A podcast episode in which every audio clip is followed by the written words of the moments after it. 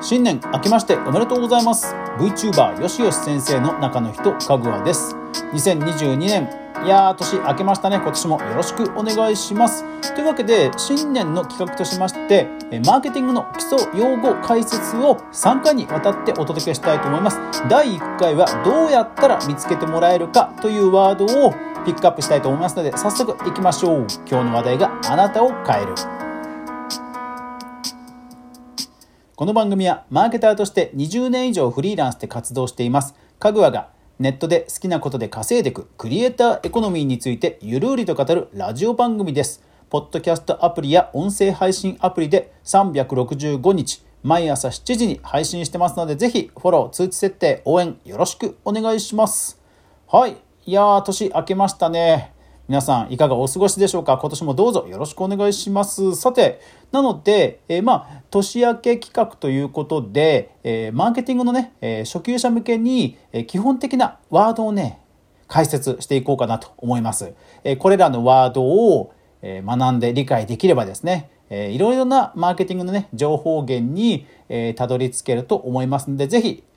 理解していただければと思います。さあ、それでは早速いきましょう。今日の第1回のテーマは、いかに見つけてもらうかというワードです。はい、まず1つ目。アナリティクス。はい、これ、これ、まあ、いかに見つけてもらうかというワードというわけではないんですが、あの、マーケティング全般に関わるワードなので、これも一番最初にお伝えしました。えっ、ー、と、ツイッターですと、ツイッターアナリティクス。それから、えー、YouTube ですと YouTube アナリティクス、それからインスタですとインサイトという呼び方をしています。それぞれ、まあ実は機能としては同じで、要は自分の投稿がどのぐらいアクセスされたか、まあどのぐらい見られたのか、どういうふうに、えー、いいねとか高評価されたのかという、具体的なこの見られ具合を数字にして、まあ、見やすく示してくれる画面、それがアナリティクスやインサイトです。ですからまあテレビ局の人が視聴率を見ながらまあ次は番組どうしようかってこういろいろ検討する、まあ、その視聴率に当たるものを見られる。それがアナリティクスです。だから使い方としては投稿最近人気ないんだよなと。お前アナリティクス見てるか？とかとかですね。そんな感じで使います。なので、このアナリティクスを見るときに実は 基本のワードがいっぱい出てくるんですよ。あの、カタカナのよくわからない単語がね、いっぱい出てくるわけです。なので、ちょっと一番最初に、えやりました。ですからね、え Twitter や YouTube やインスタのアカウントを運用している方は、ぜひそのメニューからこの単語を探してみてください。そうしたアクセスの状況がね、数字でわかるかと思います。では次。インプレッション。はい。これはですね、どのぐらい露出したかという数字なんですね。まあうんと僕たちがその何か投稿するインスタとかツイッターに投稿するという時にまあ単に投稿しただけでは自分に見えるだけであって世界中の誰かに見られるっていうことはまあまず稀なんですね。でツイッターの場合は投稿したものがフォロワーさんに見られますよね。でインスタの場合でしたら例えばハッシュタグをつければハッシュタグの検索のあの画面一覧あそこに、まあ、新着の部分とかには、まあ、一瞬出るとは思うんですよ。ただほらハッシュタグって人気のハッシュタグってみんな投稿してるじゃないですか。だからまあ出たとしても一瞬の場合がありますよね。ずらずらずらっと押し出されちゃって。うん、もちろんスクロールしてバーってスクロールして下の方に行けばもしかしたら見られるかもしれませんがまあ通常ねそこまで頑張って見るっていう方は多分少数だと思うんですよね。でもそれはインプレッションされてないという言い方ができます。あとは、ま、YouTube。YouTube で投稿をするという時に、まあ、単に投稿しただけだと多分ほとんど再生されないんですよ。ただ、あの YouTube ですと、まあ、どんなに無名な YouTuber さんでも多分ね、ゼロっていうのってあんまないと思うんですよ。なんでかというと、インプレッションされているからです。なんでインプレッションされるかというと、もう YouTube ってとにかく圧倒的な利用者数がいるわけですよ。うん、でアプリを立ち上げる人が、まあ、日本全国にいて、まあ、何かしらの検索ワードを入れてでたまたまそこにヒットするそうするとまあ1とか2とかでも再生されるんですよね。つまり検索画面に何かしらの理由であなたの投稿が表示されるインプレッションされる。だから再生されるんです。つまり再生されたりいいねをされたりするための源泉元となるのがインプレッションなんですよ。ですからインプレッションなきところにいいねとか再生はありえないわけですね。目に留まらないとそもそも見られない再生されないわけですから。ですから多くの企業はこのインプレッションにこだわってインプレッションを稼ぐために要は表示をたくさんさせるためにお金を払って広告を出すという仕組みになっています。はい、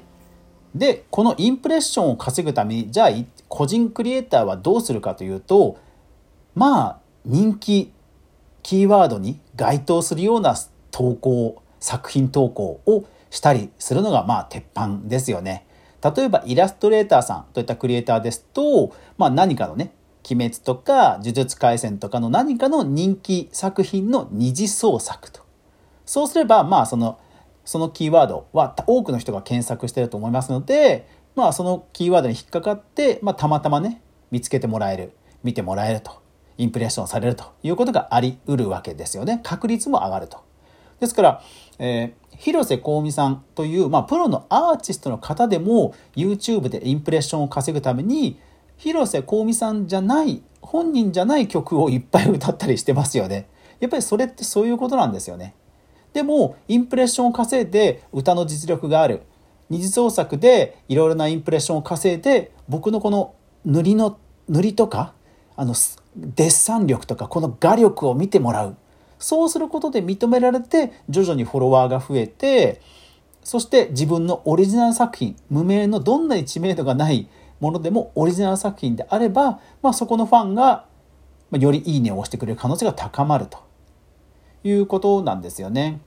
ですからそもそもインプレッションされない限りはそういうフォロワーもつかないし作品も見てもらえないで検索をされると検索をされる時に、まあ、より人気のあるワードだとよりか見見見つけてもらえる確率が上がると どう思っちゃいましたね確率が上がるという時にはい検索キーワードを意識した投稿これがまあいわゆる SEO と呼ばれるものです。まあ、SEO 対策という言い方をすることもあります。これは Search Engine Optimization の略です。古くは Google 検索、いわゆるネットのホームページでの世界で、まあ、よりね、検索された時によりヒットする。そしてヒットした結果、検索結果のまあなるべくね、上の方、要は1位に来るということを目指して、いろんな人が研究、工夫してきた手法の一つです。で、これって一方で悪用すればまあ自分があのユーザーさんが望む望まないは別として、まあ、例えばその「鬼滅の刃」の公式サイトよりも上に来ちゃうってことはまあ理論的にはあり得るわけです。でもそれって誰も望まないですよね。その当人しか望んでないですよね。まあ SEO がよくねあの批判されるゆえんはそこなんですよ。悪用するとやっぱりその人のためにしかならないネット全体としてはまあ悪いことになっちゃうっていうことで、まあ、やっぱりやりすぎは批判されるわけです。でも一方であなたの作品が本当にユーザーの役に立つんであれば見つけられないこと自体はやっぱりお互い不幸だと思いません？だから最低限の SEO はやっぱりやるべきだと思うんですね。例えば具体的にはこんな感じ。タイトルにちゃんとキーワードを入れるとか、ね。例えば、今日作品、今日初投稿っていうタイトルよりは、鬼滅の刃の二次創作作ったよっていうふうに検索されるキーワードを想定したタイトル付けをするとかね。もうそれぐらいでもとりあえずはいいんですよ。やっぱり最初の 今日の投稿を見てみてとかだったら、まず検索されないわけですよね。せっかくの作品もヒットしないわけです。で、もちろんそのヒットした中で1位に表示されるのか10位に表示されるのか100位に表示されるのかで当然クリック率まあ見てもらえる確率はさらに変わっちゃいますけどでもそこのところはさすがに あの精度をね求めるのはやっぱりプロの世界になっちゃうのでまずはね検索で見つけてもらうためにそういうキーワードをなるべく入れるんだハッシュタグをなるべく入れるんだという気持ちでそもそも投稿する